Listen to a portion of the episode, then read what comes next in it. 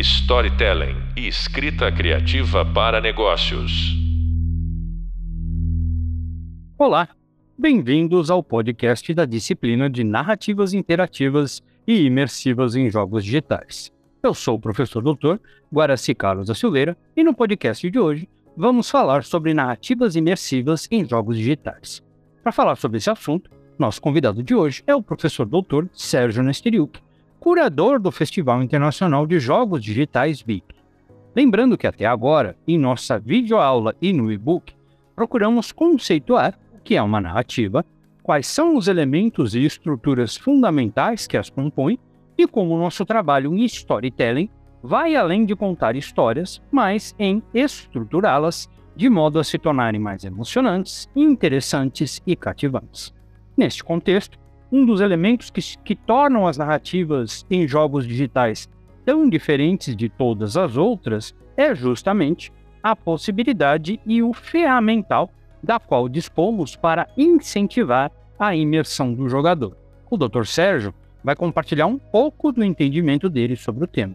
Sérgio, você pode fazer uma breve apresentação sua falando de sua relação com os jogos digitais? Então, olá Guaraci, olá a todos, todas. É, minha relação com os jogos digitais, acho que, que acredito que, assim como boa parte dos, dos ouvintes e das pessoas estão estão aqui acompanhando, ela, ela, surge desde, desde a infância, né? No meu caso, a, por acaso a infância, minha infância coincide com a chegada dos primeiros consoles aqui no Brasil, né? Então, o telejogo Filco, depois o Atari e, e também os, os primeiros computadores pessoais, o Expert, o Hotbit, MSX. Então, é, eu tinha né, esses, essas plataformas, esses dispositivos, então, desde criança, né, eu tinha esse contato como jogador e no caso aí do computador, também ali, como hoje o pessoal chama um bedroom coder, né, também ficava brincando com os códigos, os jogos e, e assim por diante. É, eu queria ter uma formação na área, né, então ali nos anos 90, não existia esse curso né, de jogos digitais, de games. Eu cheguei a conversar com, com algumas pessoas em cursos de ciência da computação, mas não tinha né, o, o, nenhuma proximidade. Né? E aí eu acabei cursando um curso de rádio e TV, né, porque eu gosto bastante também do audiovisual. E, e, sempre perseguindo assim né, essa questão das narrativas interativas que ainda era, eram muito incipientes ali na época nesse sentido do digital, né? A gente depois pode até falar disso, mas a gente já pode considerar aí umas formas analógicas, né, predecessoras. E no meu TCC eu fiz uma espécie de um curta-metragem que ele tinha múltiplas possibilidades de desdobramento, né? Só que ali era uma espécie de um protótipo, né? Então era um, um pano preto que o pessoal ficava atrás trocando, né? As fitas de vídeo VHS na época que estavam em pontos determinados conforme a escolha ali do, do, do público, né, do usuário da instalação. É, meu orientador ali de TCC, né, achou essa minha pesquisa interessante e me, me sugeriu fazer um mestrado, eu acabei sendo aprovado, fiz o mestrado e o doutorado uh, pesquisando a questão dos jogos digitais e uh, comecei a lecionar no ano de 2000 e em 2003 a universidade que eu leciono, em Bibarubi, abre o curso de Design de Games, então desde então eu leciono aí no curso de Design de Games. Em paralelo a essa minha atuação como jogador, como docente, pesquisador, né, é, procuro trabalhar com consultoria na área aí de games, de animação, Uh, tem atuação também como júri de, de, prêmios, editais, né? E desde 2016, eu acho, como curador do Festival de Jogos do Big Festival. Legal. E você citou aí jogos, uh, intera buscar interatividades em, em, situações analógicas, não necessariamente digitais. Você pode dar algum exemplo? É, então, de, é, ainda como parte né, dessa dessa minha infância e juventude, assim, né, dessa minha experiência como público, digamos assim, é, gostava muito, sempre gostei, né, de RPGs, né, dos role playing games, né. Então eu era o que hoje se chama de nerd, né. Eu, alguns amigos ali, a gente gostava muito de jogar RPG, né. Então o RPG é um, né, desses casos aí, é, normalmente lembrados aí, né, pelos pesquisadores, como um desses casos ainda, né, com suportes analógicos, né, é, que funcionam bem em termos de narrativas interativas, né? E, e aí também os livros, né? De, de, tinha uma coleção que era o Enrola, Desenrola, então que eram livros que no final do capítulo você fazia as opções, né? Para onde você é, gostaria de ir a, a, seguir, né? Mesmo a enciclopédia, né? Às vezes a gente ficava ali, ficava ali procurando, por exemplo, verbetes e navegando entre os volumes, né? É, de ordem aleatória, assim, como se fosse uma navegação hoje, que seria, sei lá, pelo Wikipedia, alguma coisa assim. Então, é, né, essas experiências, o teatro também tem uma série de, de referências, né, de, de, de, peças que trabalham com a interatividade, né? Então, são formas predecessoras do, do digital.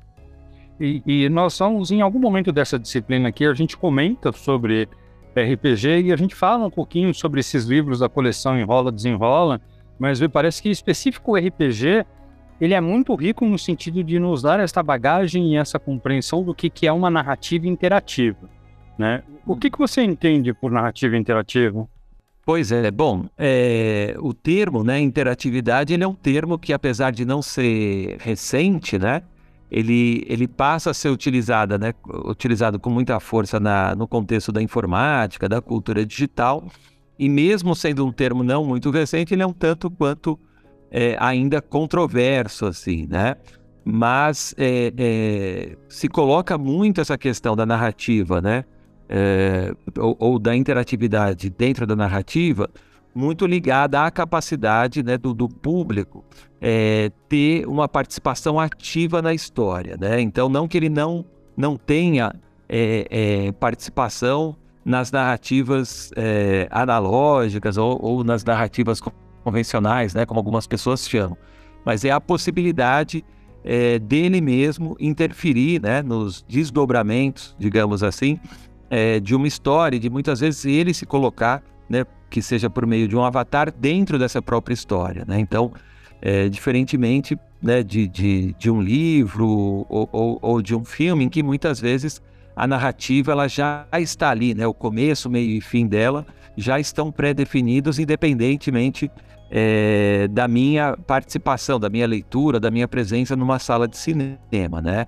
Isso não implica, contudo, né? Eu acho que sempre é, é, é válido registrar isso, um juízo valorativo. Ah, então o fato de uma narrativa permitir esse nível de interatividade é, torna ela melhor, pior, qualquer coisa assim nesse sentido. Então isso não significa em absoluto um juízo valorativo.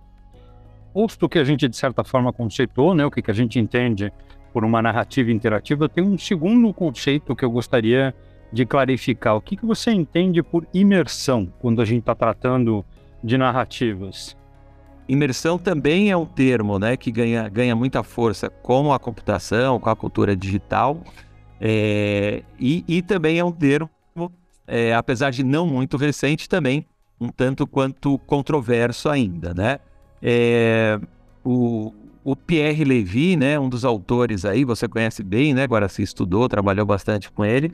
É um dos autores, um dos primeiros autores, né, que ganha, digamos, mais relevância, mais projeção tratando desse tema. E, e eu lembrei dele porque é curioso, eu vi uma palestra dele online uh, nesse ano, se não me engano, no ano passado, e, e ele, ele falando sobre a questão da imersão, ele falou: olha, eu posso ter uma experiências altamente imersivas é, sem necessariamente ter um, um, dispositivo tecnológico. Ele, ele deu como um, um exemplo uh, quando ele vai né, numa biblioteca consultar uh, conteúdos né, de livros medievais, por exemplo. Então ele passa, ele está em Paris, ele passa a tarde dentro de uma biblioteca né, que tem, enfim, séculos ali de construção, lendo livros antigos e durante esse período que ele está lá dentro é como se ele estivesse imerso numa outra realidade suspensa ali da realidade é, imediata, mais ordinária, né?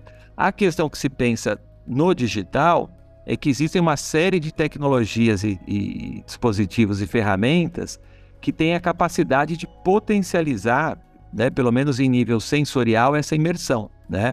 Então, no sentido de de ocupar, por exemplo, como no caso da realidade virtual, né, de ocupar todo o campo de visão, ou, ou até por som também, né? Então, de maneira que você não tem é, fisiologicamente, né, muitos estímulos é, dessa realidade primeira, né? E, e, então isso, do ponto de vista é, fisiológico mesmo, favorece a imersão, de certa maneira, como acontece ou acontecia, acontece também numa sala de cinema. Ela é toda projetada, né? O tamanho da tela, a posição das poltronas, né? A disposição das caixas de som na sala, o ângulo de visão, né? Para que a gente tenha o mínimo possível de dispersão é, com aquilo que esteja fora da tela, né? Que é diferente por exemplo, de um ambiente doméstico, que muitas vezes vou ter uma tela não tão grande, muitos ruídos em volta, né? É, então, tecnologicamente, o, o, digital ele, ele tem conseguido né, é, prover ferramentas e mesmo né, se pensar uma tela, ela vai melhorando a resolução, né? Então, formas aí de, digamos, favorecer essa imersão. Perfeitamente. Eu gosto muito dessa sua uh, classificação principalmente porque deixa claro né, que os dispositivos tecnológicos eles podem potencializar, mas você ter experiências imersivas não são necessariamente algo que obrigatoriamente eu preciso passar por dispositivos tecnológicos. Particularmente, eu experimento muito essa sensação de imersão quando eu estou realizando leituras. Uhum. Uhum. Agora, a grande questão que se coloca é o quanto cabe a cada um, né? Já que a gente está numa disciplina que tenta instrumentalizar os alunos no sentido de construírem narrativas uh, interativas e, se possíveis, imersivas, me parece que grande parte, né, embora as tecnologias potencializem, grande parte do processo de imersão acaba residindo na forma como eu construo essa narrativa, né? Hum. Me, me parece que o termo aí que a gente acaba tendo que utilizar é assim, eu tenho que evitar cair em certas armadilhas que rompam a, a, a suspensão da descrença do nosso leitor, né? O que quer dizer assim, eu tenho que ter uma construção que de certa forma transporte ele para esse ambiente onde ele está imerso e mantenha esta ilusão. Você concorda com isso? Sim, concordo, concordo totalmente, né? E tanto que é, linkando isso que você acabou de falar com o que a gente falava agora há pouco, né? A gente tem aí as, as, as, é, as, as realidades misturadas, né? Enfim, é, experiências que misturam, né? Analógico com digital e, e que funcionam igualmente, né? Então, é, eu, eu, eu, eu, acredito né, que, que a questão né, do se contar a história, ela acaba sendo sempre fundamental, né? É, o Roland Barthes, né, ele diz que a narrativa é um elemento atávico, né, é, da humanidade, né? Da mesma forma que o Johann Huizinga vai colocar isso em relação ao jogo, né? Então, desde tempos ancestrais, se a gente pensar um contador né, de histórias é, ao redor de uma fogueira, por exemplo, né, é, ele tinha essa capacidade da, da narrativa, da maneira como a, narrativa era contada, de envolver mais ou menos a, a, as pessoas ali. Né? Então, de certa forma, a gente tem algo parecido né, com game, com uma experiência digital interativa, é, porque senão, caso contrário, todo e qualquer game seria, do ponto de vista narrativo, é, igualmente imersivo, alguma coisa assim, né?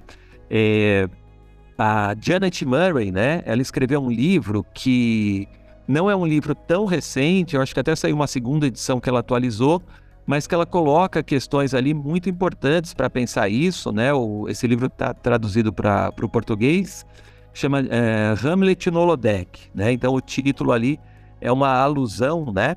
À questão de que será que algum dia, né, a gente vai ter uma narrativa tão uh, sofisticada, né, ou considerada tão sofisticada como Hamlet, né, que é atribuída ao Shakespeare, num suporte tecnologicamente tão avançado, tão evoluído como o, o holodeck, né, do Star Trek.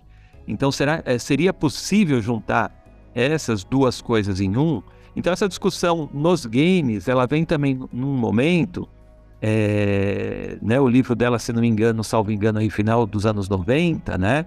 Acho que é 2001, 2001, 2002. É, acho que a versão em português, né, 2001, é, é. acho que é um pouquinho antes, mas é, em, em, que a gente ainda não tinha também tanta uh, diversidade, né, de gêneros e tipos de jogos como a gente tem hoje.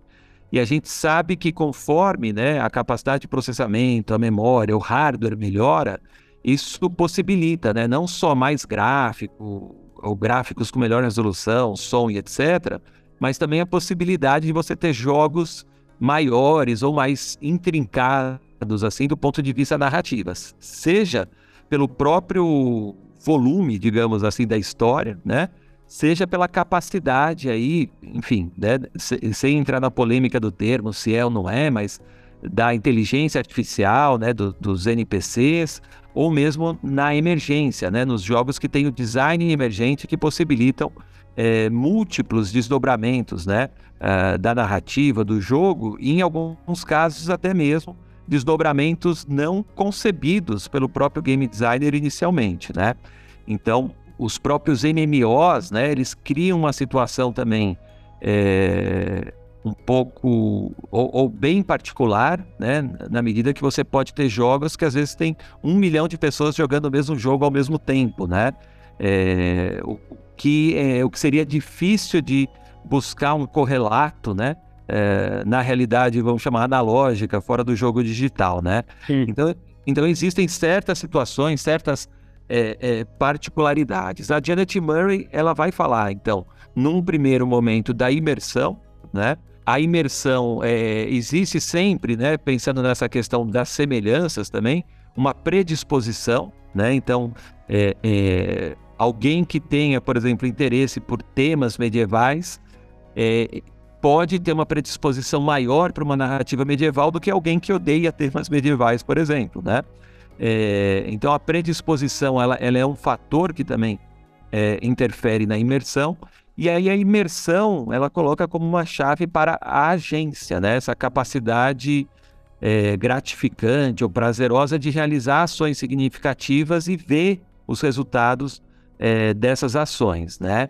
O que pode levar, né, num outro momento, ao que ela chama ali de transformação. Né? Então, isso pode gerar tanto transformações na obra, como transformações no próprio uh, sujeito jogador, digamos assim. Né? Da mesma forma que um livro também é, é, é capaz de fazê-lo. Né? Sérgio, parte do que você está falando é um pouco do que a gente tem discutido e tratado nessa disciplina porque até aqui a gente falou né, desta experiência imersiva e interativa da perspectiva de quem está consumindo a experiência. E a grande questão que a gente começou a abordar é como é que isso se dá da perspectiva de quem está produzindo essa experiência ou essa narrativa. Né? A gente pode fazer em oposição, se eu estou falando do modelo tradicional, quem está escrevendo a narrativa tem total controle sobre a trama, sobre os acontecimentos, e justamente por causa disso, tem mais facilidade de trabalhar com despertar emoções, sensações e até mesmo né, criar essa imersão. Quando eu estou falando de narrativas interativas, em alguma instância, né, e a gente pode variar em graus, eu estou falando de conceber poder sobre como esta trama se desenrola para aquele que está usufruindo da trama. E aí como é que fica, né, justamente as dificuldades que eu tenho de, de construir essa narrativa de forma a conseguir criar esses elementos que a gente está falando de imersão. É, então eu acho, é, eu acho que esse é um ponto muito importante, assim, e, e, e essa questão ela já existe, assim, há, algum tempo, assim, não só do, do na discussão, digamos, do, dos games, né? Mas também no sentido da, das narrativas interativas, né? Então, é, eu, eu não lembro exatamente o ano, mas também por volta ali da década de 90, né? O Michael Joyce é um escritor né, que já procurava explorar esses potenciais tecnológicos do, do computador. Ele escreve né, um romance digital chamado Story Space, né, é, Afternoon, desculpa, a Story. E, e, e, e ele percebe que para fazer, né, na época ali, um, um romance que, que é, tinha hiperlinks, né, alguns recursos de interatividade de navegação textual ainda na época, né? Ele acabou desenvolvendo um software próprio para isso que chama Story Space, né?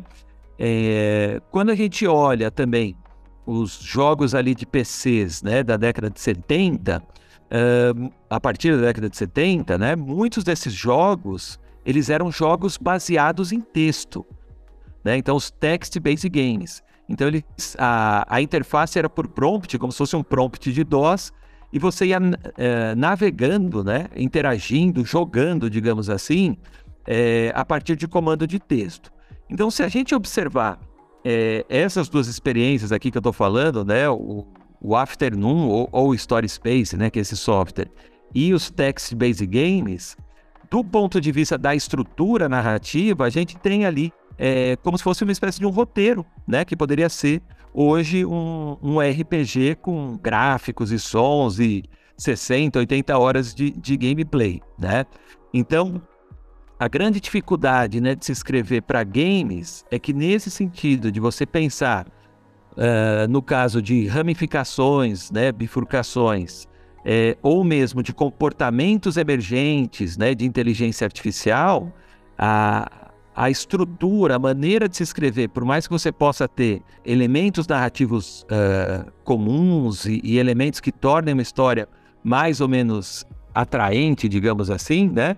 Quanto mais, digamos, o autor abre mão, né? Uh, da sua autoria, no sentido de ter uma história mais fechada e que tenha menos possibilidade de interação do público, mais imprevisível e mais difícil é de pensar desse ponto de vista da estrutura narrativa, né? Então, quais caminhos o jogador pode seguir, de que maneira que ele pode interagir, quais comportamentos né, o, o NPC pode ter, né? Então, nesse sentido, é, o trabalho do roteirista em games, por exemplo, ele é muito próximo da equipe, né? Então, é, na medida de saber, por exemplo, o que é possível ou viável de ser feito ou não do jogo, né? Na medida de acompanhar é, depois os, os playtests, por exemplo, e ver se não tem nenhum tipo de de bug ou de discrepância, isso não, não só do ponto de vista técnico, né? Mas muitas vezes narrativo, né? Então você tem um game que tem muitas opções e tem, sei lá, é, às vezes uma possibilidade de viajar no tempo, alguma coisa assim.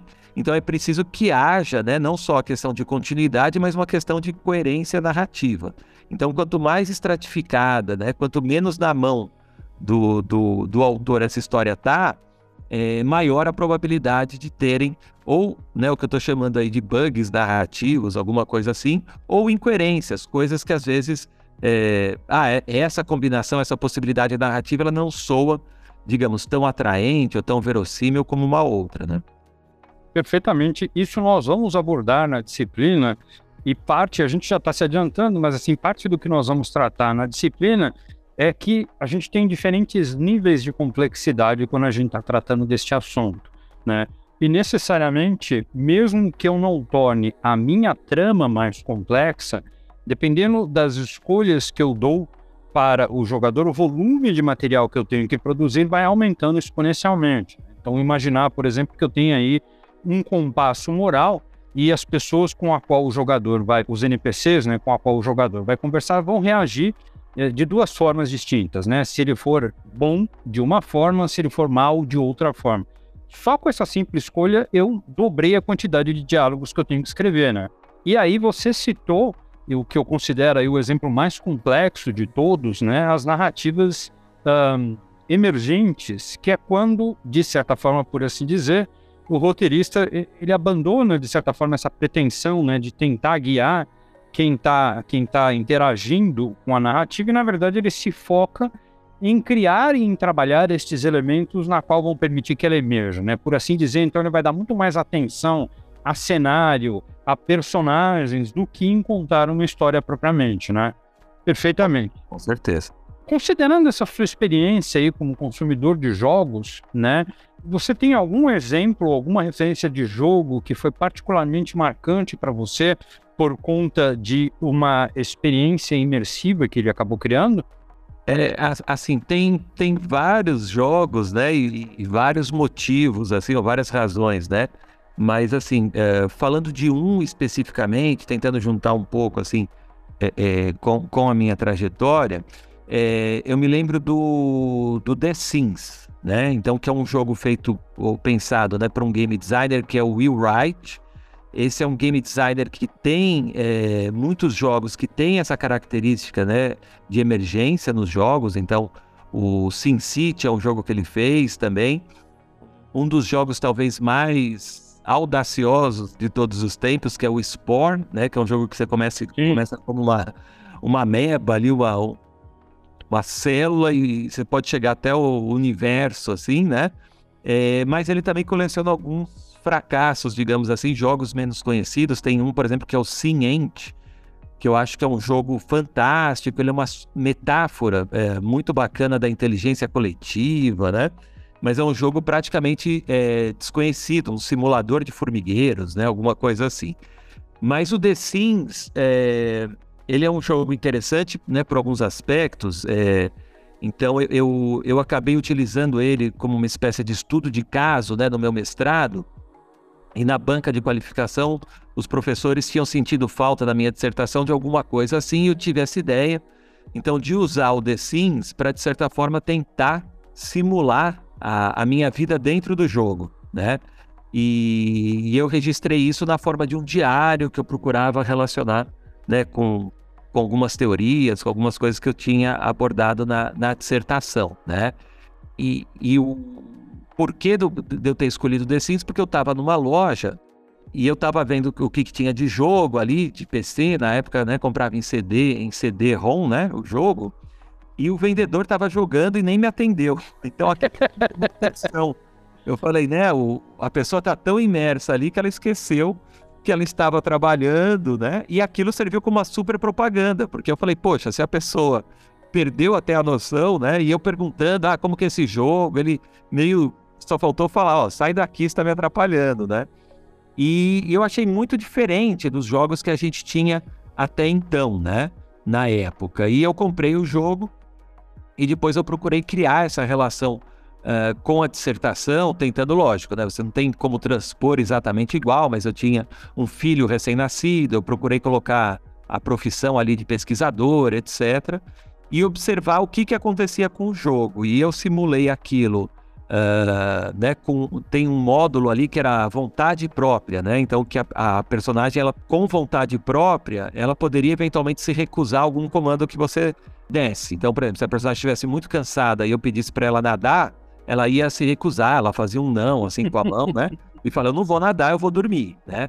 Se você desabilitasse esse módulo, ela ia nadar mesmo com sono, né? Nem que ela morresse afogada depois, qualquer coisa, mas ela, ela não tinha essa vontade própria. Então, eu, eu coloquei a mesma condição inicial e procurei é, me coloquei um objetivo, porque esses jogos também, eles não têm um objetivo para serem cumpridos. O jogo não fala você tem que ter uma casa boa, uma casa ruim, ter dinheiro, ter uma profissão X, Y ou Z, né? E mais o objetivo que eu me coloquei seria ser promovido na minha profissão, que seria equivalente ali a ser aprovado no mestrado. E eu simulei isso com um módulo vontade própria, sem um módulo vontade própria e um outro que eu deixei ele jogando sem eu só observei, né? E os resultados foram três resultados é, completamente diferentes, né? Então esse é um, esse é um, um, jogo ali que para mim trouxe, né, na época uma inova inovação narrativa também pela proposta dele, né? Um jogo que de certa maneira, em certos aspectos, simula o cotidiano, né? O Will Wright ele disse numa entrevista que as pessoas não acreditavam que esse jogo poderia ter êxito, né? Porque diz que as pessoas falavam para ele assim: bom, se eu tenho que lavar a louça da minha casa, para que, que eu vou lavar a louça virtual? Então, qual que é o interesse desse jogo, né? E o jogo surpreendeu ali, né? Todo mundo que é, inicialmente desconfiava que o jogo poderia ter algum êxito, né? Então, esse é um jogo aí um pouco mais antigo, mas que eu, que eu tenho essa lembrança, essa memória. Eu não lembro em que posição que ele está. Eu sei que ele está entre os 10 jogos mais vendidos de todos os tempos. Eu só não me lembro em que sim, sim. ele está. Ele lançou muitos pacotes né, de expansão, depois ele.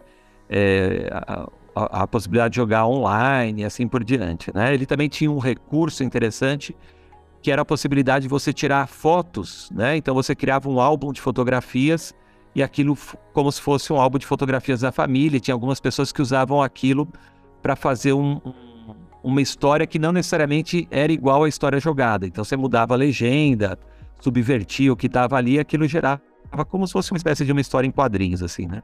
São as chamadas machininas. É, é um tipo né, de você usar o, o jogo para uma coisa que não é jogo, né? O resultado final não é jogável, mas foi produzido com um jogo. Então, nesse caso, um quadrinho, uh, pode ser uma animação também, né? É, enfim, outras, outras coisas. E uma coisa que, que eu fiquei curioso ouvindo a sua narrativa, no ato da defesa, você teve que ficar preso ao formato tradicional, né? Aquela defesa falada, onde você apresenta o material só por escrito, ou você conseguiu trazer o jogo para o ato da defesa, né?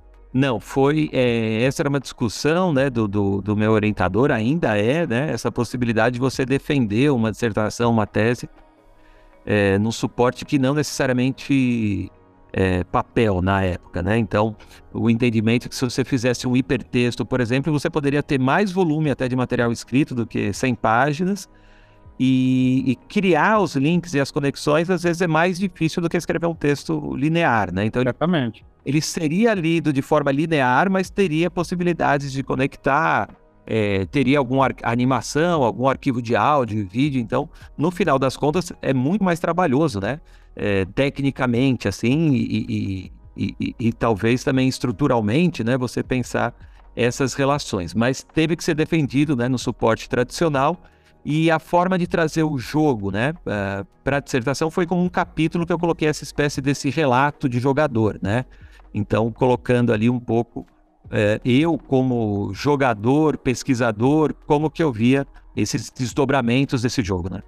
Legal. E agora eu queria falar um pouquinho sobre a sua participação no Big. Uh, eu entendo assim, numa conta rápida, que principalmente a partir da virada do milênio, a gente começa a ter um cenário interessante para games no Brasil e a gente pode começar a falar sobre produção de jogos no Brasil, uh, seguir esta profissão. Não que isso implique que antes da virada do milênio a gente não tinha, mas era tudo muito mais complicado, né? Como você mesmo disse, você seu desejo inicial era se formar, atuar na área de games, mas não tinha essa formação no Brasil. A partir da virada do milênio a gente começa a ter condições para isso, o que de certa forma eu entendo que vai combinar na possibilidade de eu ter um, um festival que trata sobre games. Então, nesse sentido, né, você tem atuado alguns anos no Big como curador. Eu queria que você contasse um pouquinho mais sobre, sobre esse processo, sobre essa experiência, o que, que é o Big. O Big Festival, né? É, ele surge com o nome de Bras Brazil Independent Game Festival, né? É, hoje é Best Independent, Independent Game Festival. A, a, a, as letras são a mesma, né? Mudou o nome. Ele surge então em 2012, eu não participava, né, é, é, atuando no festival, eu acompanhava como público, né, as primeiras edições, é, identificando justamente isso que você acabou de dizer, Guaraci. Então, o, o mercado de games ali ele começa a, a, se consolidar, a ganhar, digamos, envergadura, né, robustez, né, ali já a partir de 2010. É, eu acho que tem alguns fatores que aconteceram para isso, né? Então, o, a, a, não sei se a democratização, mas a maior facilidade de acesso às ferramentas, né? Então, os computadores, é, softwares, engines, né? É, gratuitas, por exemplo, né? É, então, essas ferramentas é, se tornaram mais acessíveis né, para o público do que elas eram no passado. Né? o crescimento dos, dos cursos de jogos digitais também, né? O primeiro curso de, de design de games da MBA de 2003, né? Então a primeira turma se forma ali em 2006, se não me engano, 7. E você começa a ter um volume cada vez maior, né, de pessoas formadas já em cursos de games e jogos digitais.